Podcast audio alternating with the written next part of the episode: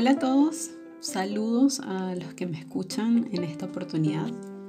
Gracias por estar acá, por tomarse unos minutos de su tiempo escuchando la información que les comparto por este medio. Quiero aprovechar la oportunidad y agradecer por los mensajes bonitos que he recibido de apoyo por parte de algunos de ustedes que me han ido llegando poco a poco a través de distintas redes sociales. De verdad que este tipo de mensajes son los que me alientan y me empujan a seguir trabajando con mucha pasión y compromiso para traerles material cada vez más útil e interesante. Eh, me presento para las personas que me escuchan por primera vez. Mi nombre es Miriam da Costa, soy nutricionista, especialista en obesidad y trastornos de conducta alimentaria y experta en coaching nutricional y PNL aplicado a la alimentación y a la modificación de hábitos alimentarios. Para este séptimo episodio he querido preparar un tema em, que se basa en el trastorno por atracón. Quizás alguno de ustedes ha escuchado hablar de él, quizás otros no, y sea un, término completamente nuevo. Eh, lo que quiero es aclarar que se trata de un trastorno de conducta alimentaria e ingesta de alimentos descrito en el DCM-5 del Manual Diagnóstico y Estadístico de los Trastornos Mentales, perteneciente a la Asociación Americana de Psiquiatría. Antes de entrar un poquito más en el tema, quiero hacer una aclaratoria muy importante y comentarles que la mayoría de las personas hemos tenido en ocasiones em, momentos en los que hemos comido en exceso. Por ejemplo, si de repente estamos probando un plato muy rico y lo hemos repetido dos o tres veces, quedando muy llenos, em, o quizás abusamos de las cantidades de de golosinas o de palomitas que se consumen cuando vamos al cine. O quizás estamos en una fiesta y el pastel estaba muy bueno y repetimos una segunda vez. Estos son ejemplos de, de cómo ocasionalmente nos puede suceder que en efecto estamos comiendo más de lo que necesitamos y quedamos con esa sensación de mucha llenura. Pero cuando comer excesivamente en un corto periodo de tiempo perdiendo totalmente la sensación de control sobre el momento y generando estados depresivos se convierte en algo habitual, estamos en presencia de un trastorno de conducta alimentaria, en este caso es el trastorno por atracón. Las personas que lo padecen suelen utilizar la comida como un modo de escape para ir sobrellevando emociones y sentimientos que les resulten incómodos y presentan un historial importante de mal manejo en cuanto a estrés, ansiedad, depresión, buscando en los alimentos un refugio que hace que, esos alimentos, que esos sentimientos, perdón, se calmen un poco.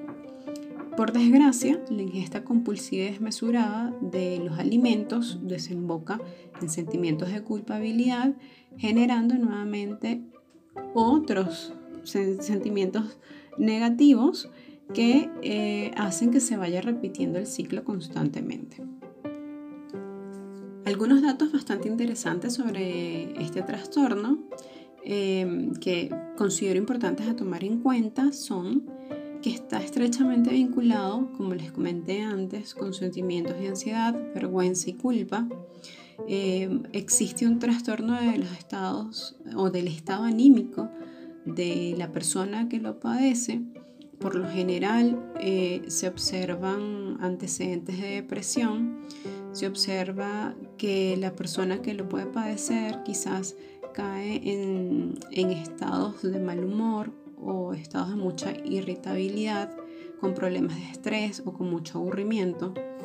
Los rasgos de personalidad más común tienen que ver con el perfeccionismo, el exceso de autocontrol, el ser inflexibles, eh, intentar evitar conflictos, el ser impulsivos, conductas adictivas, tener baja autoestima y también puede que en algunos casos eh, se presente la lexitimia, que no es más que la incapacidad para reconocer las emociones propias. Otro dato bien interesante es que las ingestas compulsivas suelen hacerse en ausencia de otras personas, es decir, es un comportamiento totalmente secreto. Quienes lo padecen buscan comer escondidas para no sentirse juzgado por los demás. El patrón de alimentación en líneas generales es bastante anormal, es decir, de repente se come poco durante el día, y se come en horarios irregulares, se saltan comidas, eh, se presenta también acumulación de muchos alimentos eh, como en escondites o en zonas poco vistas y en el momento en que se da el atracón, este suele hacerse en un periodo de tiempo muy corto que por lo general no supera las dos horas, pero que en esas dos horas la, cantidad de alimentos ingeridos va muy por encima de lo que es una ingesta habitual en una, en una persona o en un individuo que no padece del trastorno. Luego de la etapa de sobreingesta, la etapa del atracón, generalmente sigue una etapa de restricción de alimentos em, bastante severa, bastante estricta, y en la mayoría de los casos, incluso eh, quitando alimentos por completo o grupos de alimentos, no se observan pérdidas de peso. Por supuesto, ¿qué va a suceder? Que esta situación, este resultado negativo para lo que se espera, que es la pérdida de peso, repercute en el estado anímico, creando más ansiedad, más frustración, más estrés, más tristeza. Ahí se mantiene el, ciclo y se mantienen los episodios entonces por atracón. Otra cosa súper importante tomar en cuenta es que durante el momento del atracón suele haber disociación. Eh, es decir, la persona que lo está viviendo em, presenta como una especie de desconexión de lo que está sucediendo en ese momento, tanto del ambiente o el espacio físico, como de su propio cuerpo, como de sus sentimientos y de sus pensamientos. A diferencia de las personas que padecen de bulimia nerviosa, estos atracones no presentan después conductas purgativas compensatorias. Por lo tanto, no hay uso de laxantes, no hay uso de diuréticos, no hay vómito compensatorio y tampoco hay sobreentrenamiento. De ahí a que este tipo de trastorno esté más vinculado a personas que presentan malnutrición por exceso. Como la mayoría de los trastornos de conducta alimentaria, es más frecuente en mujeres que en hombres, pero no es excluyente para los hombres y eh, en cuanto a la población general, hablamos de una estadística de un 2 o un 3% de personas que sufren de este trastorno. Por lo general, eh, como les comenté antes, está más asociado a personas con sobrepeso o personas con obesidad, pero ojo, porque esto no significa que una persona que se encuentre normo peso o que en apariencia esté bien su peso, em, no pueda presentar el trastorno por atracón. También muy importante aclarar que el hecho de que una persona presente obesidad o presente sobrepeso no significa que va a tener inmediatamente un trastorno por atracón. De la población eh, con malnutrición por exceso, el 30% de estas personas sí lo padecen. Hay un estudio, o hay, bueno, hay varios estudios realmente, que sugieren que aproximadamente un 27% de las mujeres que están en búsqueda eh, de tratamientos para adelgazar sufren de episodios de atracones con el, el trastorno en sí.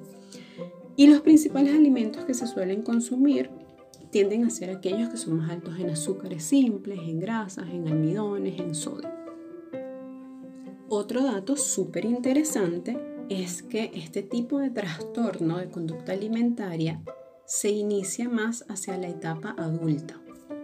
Así que no es de extrañar que a lo mejor una persona quizás no haya tenido algún trastorno diagnosticado eh, en la adolescencia o en la adultez temprana, pero sí haya presentado durante ese tiempo una mala relación con su cuerpo y con la comida y que ya siendo adulto desarrolle el trastorno de conducta alimentaria.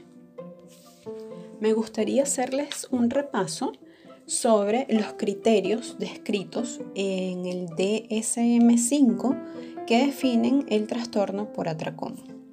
El primero de ellos es la ocurrencia de episodios recurrentes de atracones Por lo tanto, un episodio de atracón se caracteriza por 1.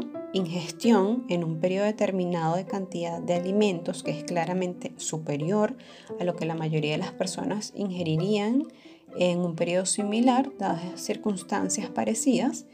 2. Sensación de falta de control sobre lo que se está ingiriendo durante ese periodo. Como segundo criterio, está, los episodios de atracones suelen asociarse a tres o más de los siguientes hechos. Uno, Comer mucho más rápido de lo normal. Dos, Comer hasta sentirse desagradablemente lleno. Tres, Comer grandes cantidades de alimentos cuando no se siente hambre física. 4. Comer solo debido a la vergüenza que se siente por lo que se está consumiendo y las cantidades consumidas y la forma en que se está consumiendo. 5. Sentirse eh, a disgusto con uno mismo posterior al atracón, también muy deprimido o muy avergonzado. Como tercer criterio, se habla de un malestar intenso con respecto o frente a los atracones. Como cuarto criterio, se habla de que los atracones se producen en promedio al menos una vez a la semana durante tres meses. Como quinto criterio, se habla de que el atracón no se asocia la presencia recurrente de un comportamiento compensatorio inapropiado, como es en el caso de la bulimia nerviosa, y no se produce exclusivamente en el curso de la bulimia nerviosa o en el curso de la anorexia nerviosa.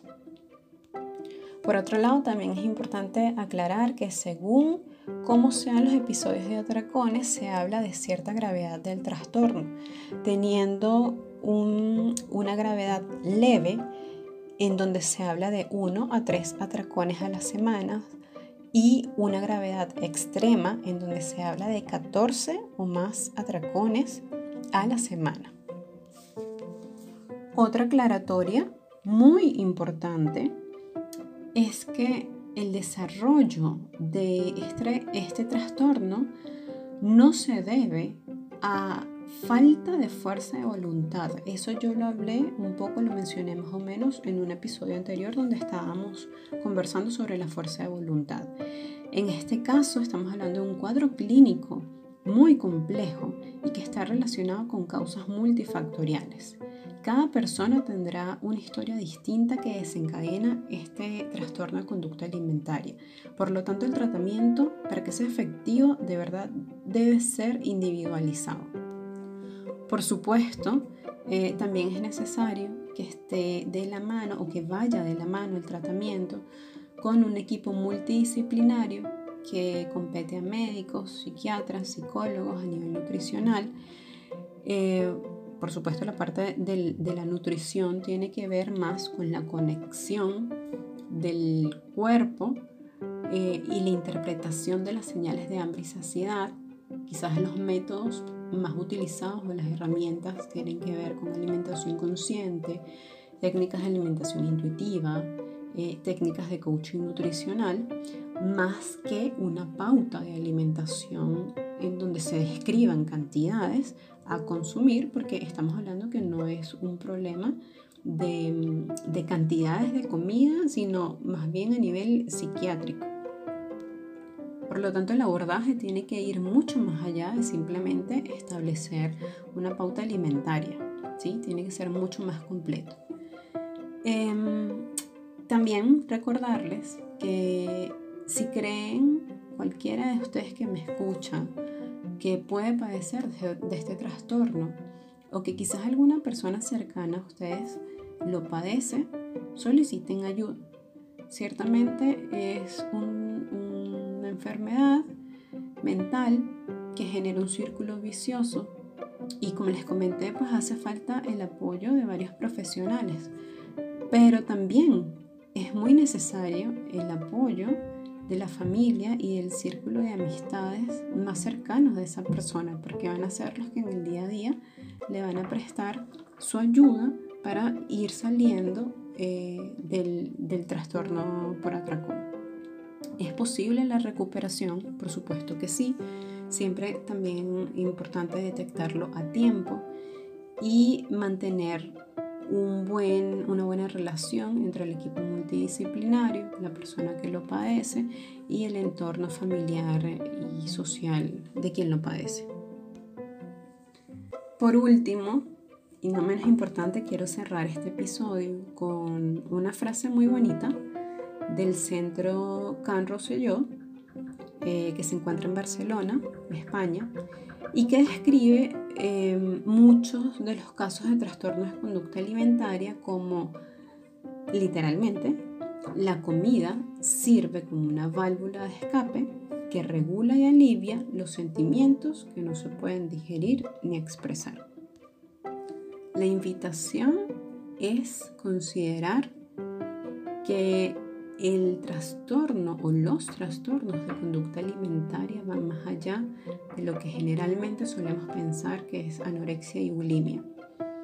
Y que muchas veces podemos tener al lado una persona padeciendo de, estos desórdenes mentales que son bien importantes y eh, simplemente porque tienen sobrepeso o porque no tienen conductas eh, purgativas o porque quizás nosotros no vemos cómo es su patrón de alimentación a grandes, eh, perdón, eh, de manera más específica, sino que más bien lo vemos a grandes rasgos. No significa que no esté sufriendo de un trastorno que necesite ser atendido a tiempo. Como siempre, espero que esta información les haya resultado útil. Compártanla con otras personas que creen que, también puedan sacarle provecho. Y no me queda más que dejarlos bienvenidos a un próximo episodio y decirles que bueno, por acá los estaré esperando. Muchos saludos a todos y que estén muy bien.